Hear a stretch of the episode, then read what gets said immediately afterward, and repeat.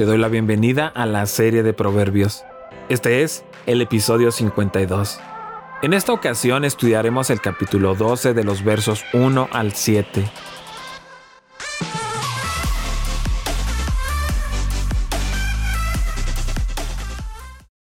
El que ama la disciplina ama el conocimiento, pero el que la aborrece es un necio.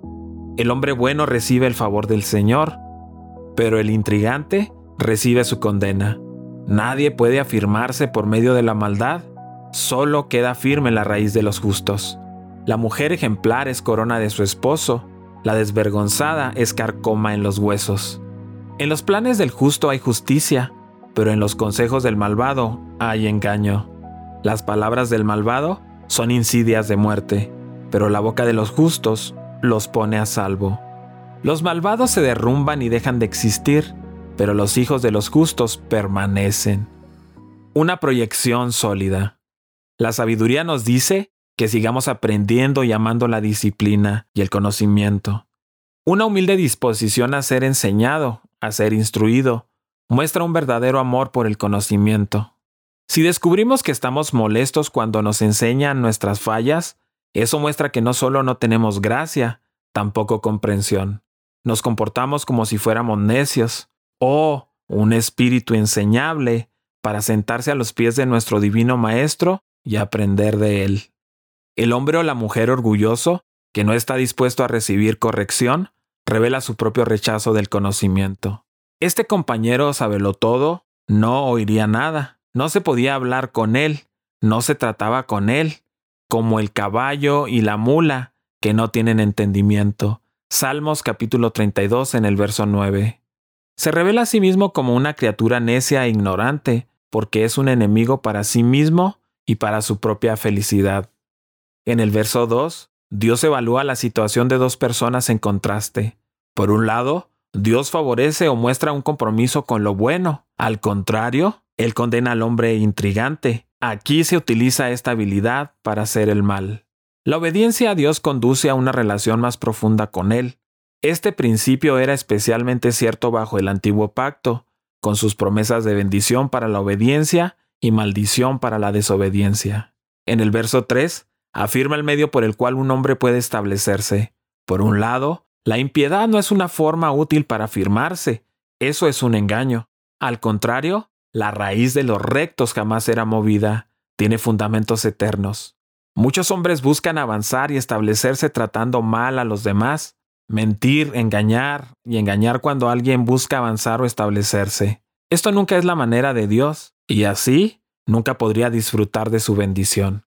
El mal siempre es variable, no tiene un principio fijo, excepto la raíz que está en el corazón humano, e incluso eso siempre está asumiendo nuevas formas. Nada es permanente sino la bondad, y eso es inmutable, porque viene de Dios. Dios establece a sus justos de una manera firme y permanente, su raíz desciende profundo y se mantiene fuerte. No será removida, dice el verso. Esta idea se repite muchas veces en las escrituras. Dios es mi roca. No resbalaré mucho. No, no seré removido.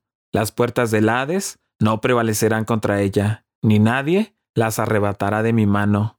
He puesto el socorro sobre uno que es poderoso.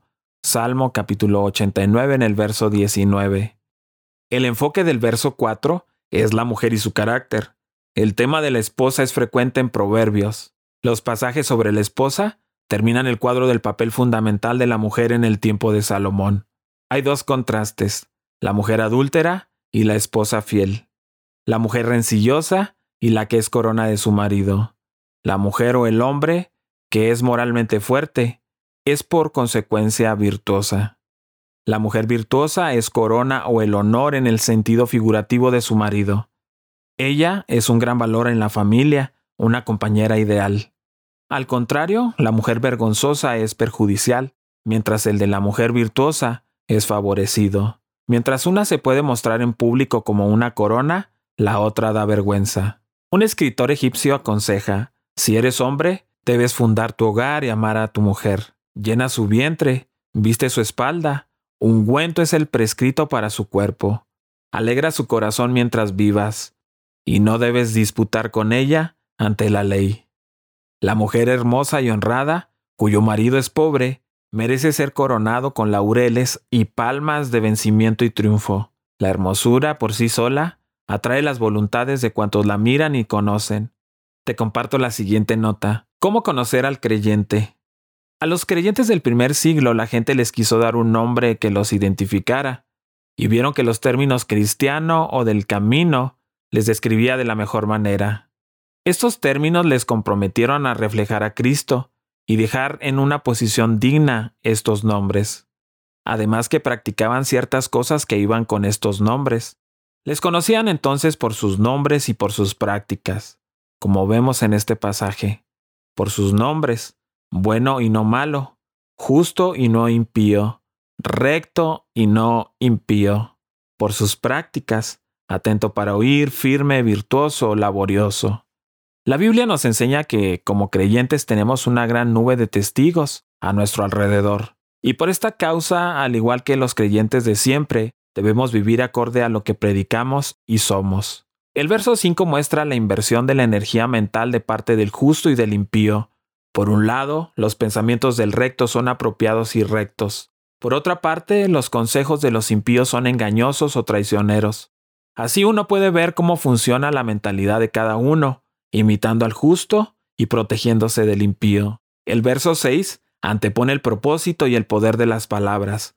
Por un lado, la palabra acechar muestra la acción de estar tranquilamente esperando sangre o hacer violencia. En este caso, al hablar de acechar, Seguramente indica una mentira en el comercio o en la corte que espera mover la comunidad en contra del justo.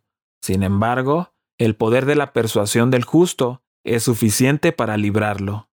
Jesús dijo a sus discípulos, Cuando os llevan para entregaros, no os preocupéis por lo que hayáis de decir.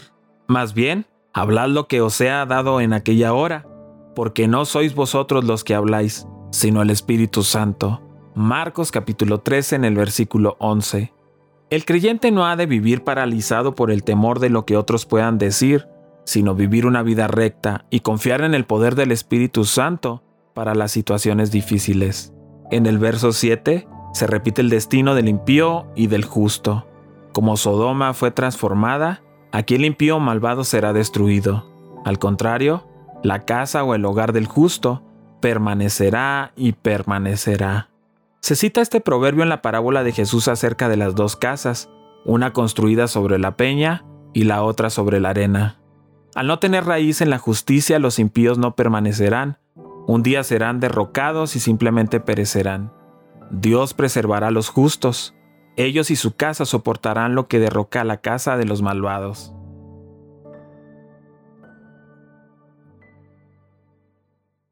Te invito a que sigas con nosotros estudiando el libro de Proverbios. Cada día subimos un capítulo nuevo en las principales redes sociales. Puedes encontrarnos como Comunidad Capital en Facebook, en YouTube y en Instagram. Siéntete libre de buscar todos nuestros contenidos en Internet. Estoy plenamente convencido de que serán de mucha ayuda para ti y tu familia.